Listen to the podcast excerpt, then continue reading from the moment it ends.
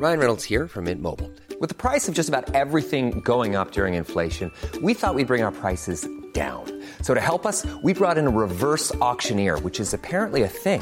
Mint Mobile unlimited premium wireless. Ready to get 30, 30, bit to get 30, bit to get 20, 20, 20, bit to get 20, 20, bit to get 15, 15, 15, 15 just 15 bucks a month. So, Give it a try at mintmobile.com/switch. slash $45 upfront for 3 months plus taxes and fees. Promo for new customers for limited time. Unlimited more than 40 gigabytes per month slows. Full terms at mintmobile.com.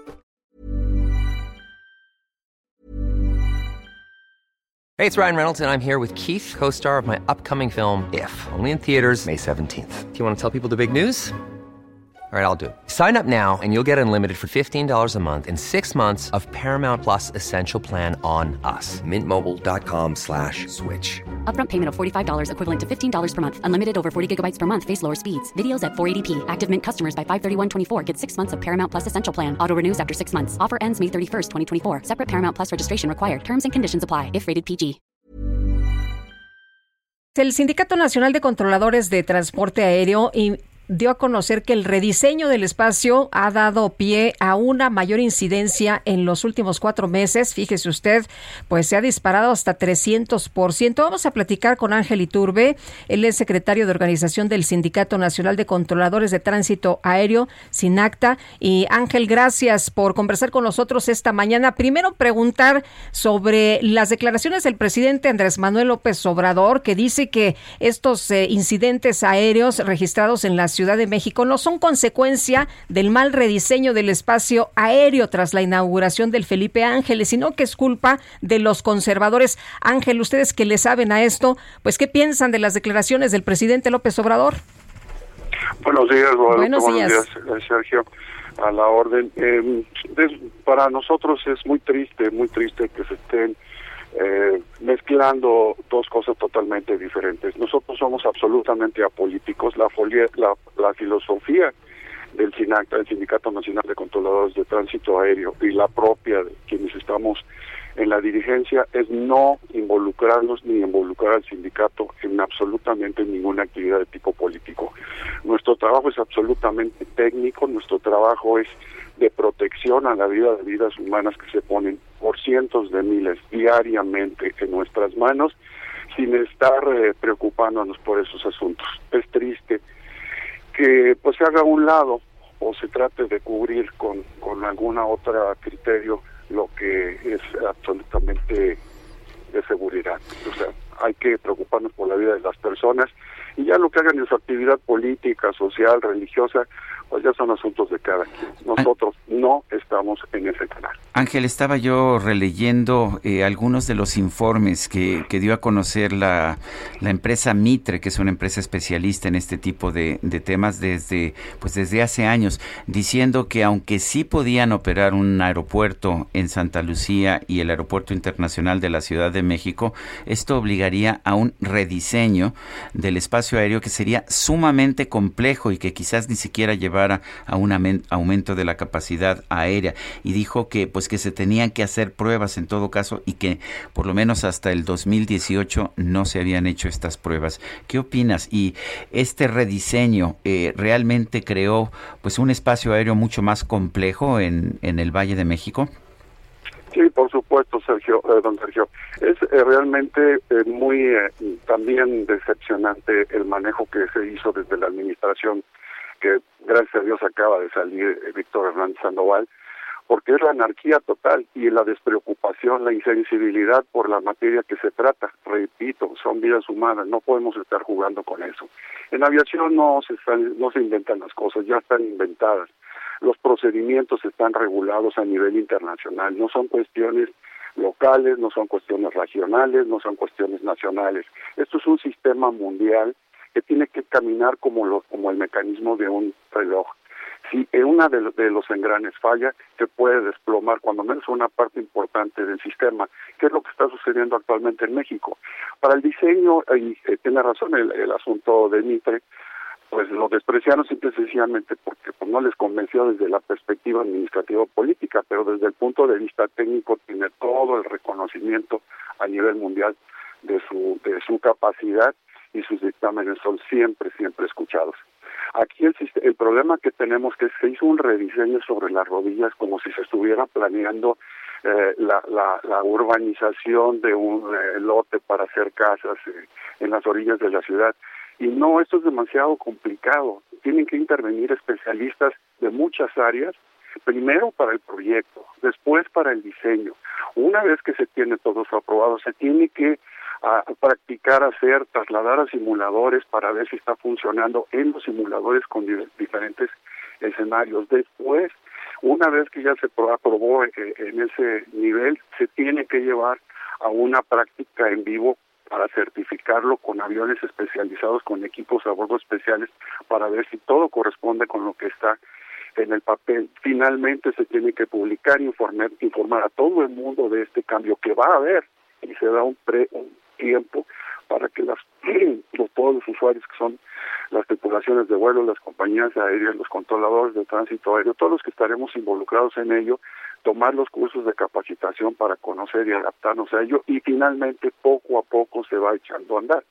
Y eso sería para un espacio pequeño, para unas cuantas aerovías, algunos procedimientos de un aeropuerto. Aquí estamos hablando que tiraron a la basura el diseño de todo el país inventaron esa, esas rutas que en algunos lugares son francamente conflictivas, peligrosas, y que hemos estado reportando incidentes de una manera eh, pues, regular que ya se está volviendo normal y cuando lo peligroso se vuelve normal entonces estamos a un paso de la catástrofe. Eh, en realidad está mal. Preguntarle, eh, ¿qué piensa usted ahora de este aumento, esta decisión que se ha tomado el día de ayer de aumentar las operaciones en el aeropuerto Felipe Ángeles? Se están eh, dando a conocer información de que se van a realizar al menos 100 diarias y bueno, pues eh, también se está tratando de recuperar la categoría 1. Eh, van a empezar con cargas y vuelos charter. Eh, bueno, en realidad, nosotros como controladores, y quiero decir una expresión un poco coloquial, no tenemos vela en el entierro. Le voy a explicar por qué los controladores no decidimos dónde se hacen o no se hacen los aeropuertos. Los aeropuertos se hacen a donde la gente los demanda, los servicios, las compañías, y por cuestiones económicas hay que ser honesto, no, no es un negocio la aviación, no, no son obras de caridad. Si, la, si el gobierno o la demanda decidiera que se hiciera un aeropuerto sobre el castillo de Chapultepec, pues a nosotros nos quedaría otra que dar el servicio ahí y lo daríamos con gusto y con todo profesionalismo. Sí, pero, pero esta decisión resuelve el problema de peligro que, que se corre. Esto, esta decisión de mandar estas operaciones resuelve el problema que hay. No, no, no creo, no lo creo, esa es mi opinión personal. No lo creo, pero el problema no es ese, eh, porque el problema no es que haya más operaciones o menos en el aeropuerto AIFA o en el aeropuerto de la Ciudad de México. El problema es que los procedimientos que se utilicen para dar ese servicio sean apropiados y nunca han escuchado a los controladores, a los controladores de, veras, no a los no a los que están atrás de un escritorio y enseñan, rindiéndole pleitesía a, a los jefes. Los controladores que diariamente operan todo eso una vez que se establezcan procedimientos seguros junto con los pilotos, porque el binomio pilotos-controladores es el de la, de la seguridad del que depende la vida de los pasajeros. Entonces tenemos que participar directamente, hacer sugerencias, críticas, todo, para que se tengan los procedimientos más seguros posibles. ¿Qué tanto va a resolver el problema? Eso dependerá de la eficiencia de esos procedimientos que puedan eh, pues hacer convivir a los a los dos aeropuertos de manera segura. Muy bien. Ese es ese es el punto. No importa cuántos vuelos de si son charters, si son cargueros, si son de ruta, si son particulares, para nosotros cualquier avión es una una responsabilidad de vidas humanas y, de propiedad. Muy bien. Pues don Ángel, muchas gracias por conversar con nosotros. Buenos días. Guadalupe, me permitiría un segundo para un asunto tal vez un poco ajeno, pero muy importante. Nos va a cortar la, la guillotina si nos, si nos permite. Sí. 20 segunditos. Claro que sí, con mucho gusto, se le agradezco. Díganos, díganos, en 20 segunditos. Ah, ok. Mire, tenemos un problema que hoy se hace público, desgraciadamente no lo podíamos haber Sí, a ver, aguántenos porque ya no nos va a dar tiempo. Regresamos en un momento más. Bueno, y seguimos con la información. Está con nosotros Ángel Iturbe. Le pedimos que nos aguantara un momentito para continuar platicando con él. Ángel, secretario de organización del Sindicato Nacional de Controladores de Tránsito Aéreo, eh, nos quería decir eh, algo adicional. Cuéntenos. Sí, Guadalupe, gracias. Perdón por, por el abuso, pero esta oportunidad para nosotros es de oro quiero denunciar que a raíz de que ha salido este, este director Víctor eh, Manuel Hernández Sandoval y su mano derecha Gumercindo Campilla Gómez, eh, algunas compañeras que han sido agredidas o, acosadas sexualmente y que incluso las corrieron por no acceder a las pretensiones de estas dos personas.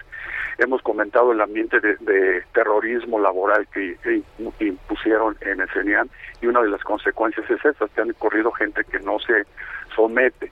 Eh, las compañías finalmente al salir estos dos personajes de la administración se han sentido con la confianza de hacer públicos sus casos hoy se saca la denuncia ya salió en algún medio y lo que queremos nosotros manifestar es que a todas las compañeras que, que se sientan agredidas, que sean agredidas, que recurran a nosotros, que recurran a cualquier instancia. Nosotros estamos acompañando a estas dos compañeras, Natalia y Carol, a todas las instancias legales, jurídicas y organizaciones sociales en apoyo. No, ninguna mujer en México y menos, y bueno, yo hablo por mi, mi ambiente de trabajo en mi gremio, no deben permitirlos. No están solas, estaremos con ellas hasta el final de este proceso y que quienes han causado esos daños paguen lo que deben, lo que hicieron con lo que ello cueste.